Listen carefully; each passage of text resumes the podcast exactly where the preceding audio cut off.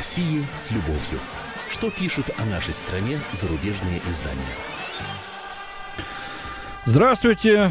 В студии замредактора отдела политики комсомольской правды Андрей Баранов. И, как обычно, я знакомлю вас с обзором наиболее интересных публикаций в иностранных СМИ о нашей стране. Неделя у нас началась с 4 ноября. Дня российского единства и русских маршей, которые прошли в Москве и некоторых других городах. Вот эти события, ну, при всей их локальности, в общем-то, акции были хотя и шумные, но немногочисленные даже в столице после того, что случилось в Бирюлево. Э, но, тем не менее, именно они привлекли наибольшее внимание зарубежной прессы. Общая тенденция, пожалуй, такая. Националистическая муть поднимается со дна и становится все более радикальной. И виноваты в этом, конечно, власти. Ну, отчасти это верно, в целом банально, потому что ну, власть отвечает за все, что происходит в стране. Но, правда, иностранцы конкретизируют. Это, мол, провал путинского именно режима. Э, но, знаете, по такой схеме, наверное, французскому президенту или британскому премьеру давно бы надо было уйти в отставку. А в этих странах националистических всплесков э, тоже хватает, и не только в виде манифестаций, но и погромов. И уж я не знаю, что должно было произойти с, скажем так, норвежским правительством и его политикой после того, что там учинил небезызвестный Андерс Брейвик. Но себя, как известно, критиковать никто из нас не любит, поэтому вот наши иностранные коллеги сосредоточились на России. Редакционная статья в итальянской Giornalitismo под названием «Российская манифестация напугала Россию». А, Российское от слова расизм.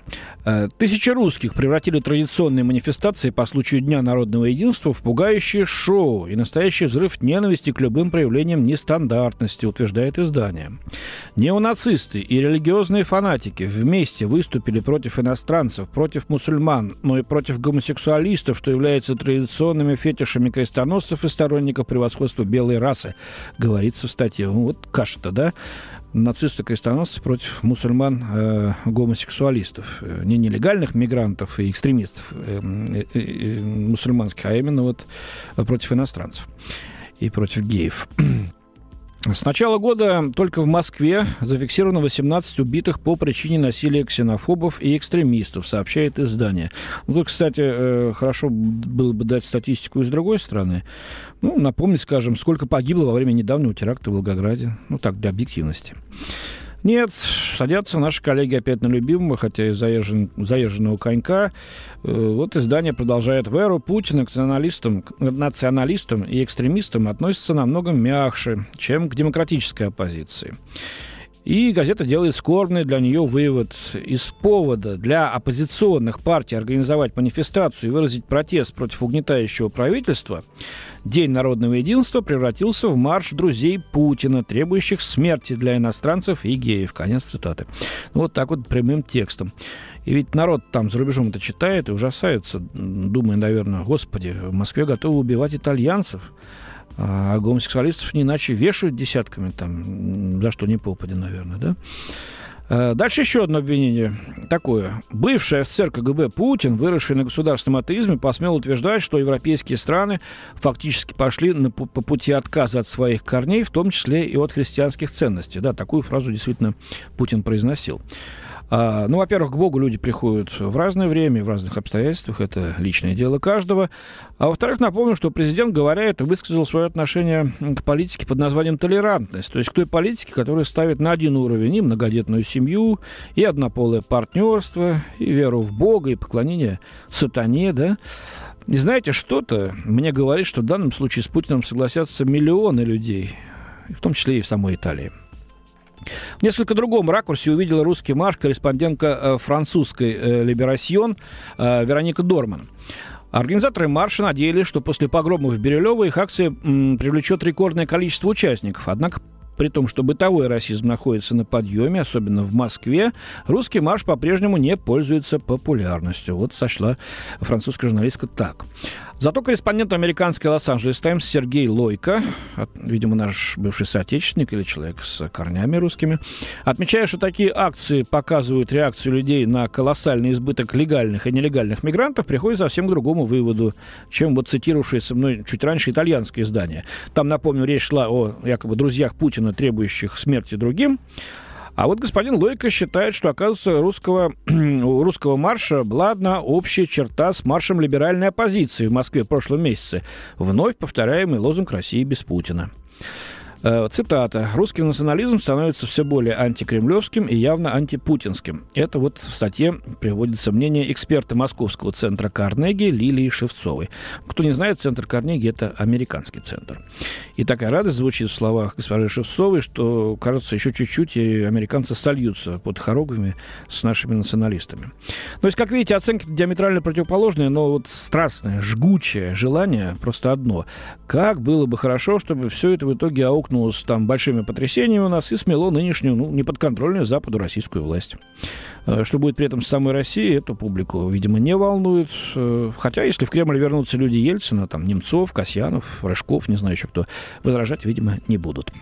Другая важная тема. Э, Стефано Маньяни из итальянской опиньоне пишет, что Госдума обсуждает законопроект по борьбе с терроризмом и хочет его принять до начала Олимпиады в Сочи очень быстро. А, примерное наказание для террористов и всех их родственников. В этом смысл нового анти- антитеррористического закона. Срочность и жесткость закона разделяет большая часть общественного мнения, все еще находящегося под впечатлением от теракта в Волгограде. Бомба террористской смертницы может стать всего лишь небольшим предупреждением о том, что может произойти во время Олимпийских игр, пишет издание. Продолжает. Иными словами, нужен железный кулак. Новые законы и полицейские методы будут иметь разрушительные последствия в мятежных районах Дагестана и Ингушетии, эпицентрах кавказского джихадистского движения. У российские оппозиционеры правозащитные организации сразу же мобилизовались, осуждая сталинский характер нового закона, пишет автор статьи. А, однако он же и дает ответ, что закон-то не предполагает ничего подобного. Он касается террористов и их родственников, которые считаются виновными в том, что воодушевляли их и поддерживали. И закон одновременно является провалом и успехом. Провалом, потому что это провал прежней политики примирения на Северном Кавказе, а, политики, основанной на стимулах, прежде всего экономических, и эта политика не поборола революционный и идеологический запал джихадистов – пользующихся поддержкой Саудовской Аравии и радикальных мечетей, разбросанных по всему мусульманскому миру, отмечает корреспондент. С другой стороны, имеется факт удавшегося эксперимента в Чечне. Это единственный умиротворенный регион Кавказа, которым железной рукой правит Рамзан Кадыров. Его метод – распространять коллективные наказания на всех родственников террористов и оппозиционеров. Российские власти намерены применять метод Кадырова в национальном масштабе. Вот автор э, статьи делает такой вывод. Это опасный эксперимент, который легко может привести к тоталитаризму. Но тут же утверждает, но можно ли по-иному-то как-то победить терроризм? Чтобы избежать кровавых расправ, русские могут воспользоваться опытом Израиля, который в ответ на бомбы в автобусах стирал с лица земли дома смертников, нанося удар по всей семье. Э, поддержка родственников лежит в основе терроризма. Только страх коллективного наказания может служить оружием против терроризма, пишет корреспондент. Но, как всегда, придется, э, когда применяется э, вирус для борьбы с другим вирусом, придется идти через минное поле. Госдума и Путин должны действовать максимально осторожно. Россия на перепутье. Этот закон может нанести поражение джихадизму или привести к сталинизму, уверен автор статьи.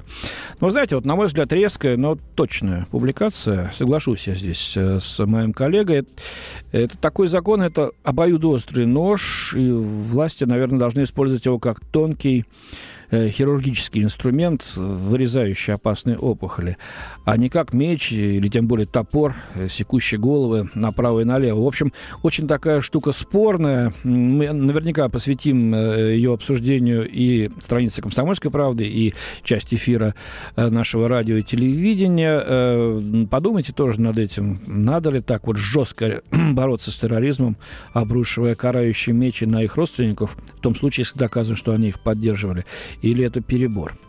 А, вот упомянули мы Сочи, это происходит все чаще. Давайте посмотрим, что у нас на Олимпийском журналистском фронте. Да? Забавная, острая, с заголовком на грани фола «У кого длиннее», но и богу в чем-то правильная статья попалась мне в немецкий дицайт. Кристиан Шпиллер пишет об эстафете Олимпийского огня. А, России было очень непросто придумать что-нибудь новенькое. Э, ведь Олимпийский огонь уже бывал и на самых высоких горах, и в самых глубоких морях, летал на самых быстрых самолетах, э, да и вообще, где его только не таскали по нашей планете на протяжении всех этих десятилетий, иронизирует журналист. И продолжает. Русским пришла в голову идея отправить его в космос. В результате в четверг олимпийский факел на, на, на ракетоносителе «Союз» отправился к МКС и был вынесен космонавтами в открытый космос. При этом, подчеркивает издание, организаторов совсем не смущает тот факт, что во время космической миссии сам олимпийский огонь ради безопасности даже не зажгли. Полет в космос олимпийского огарка – это апогей идиотизма под названием «Эстафета олимпийского огня», пишет автор. Вообще ее история смехотворна, ведь впервые этот ритуал, а символизировать он должен был мир на Земле, в 1936 году придумали нацисты, впоследствии развязавшие войну. За долгие годы ритуал вошел в традицию и превратился, я сейчас прошу прощения у слушателей, но это прямая цитата из публикации в Дицайт, превратился в большое олимпийское мерение фалосами. Так у кого же он длиннее, вопрошает автор. Э, ну, в связи, э, к счастью, в скором времени э, эта эстафета будет проходить только на территории России. Только, простите, на территории одной страны. Территория России огромная, да и космос за ней.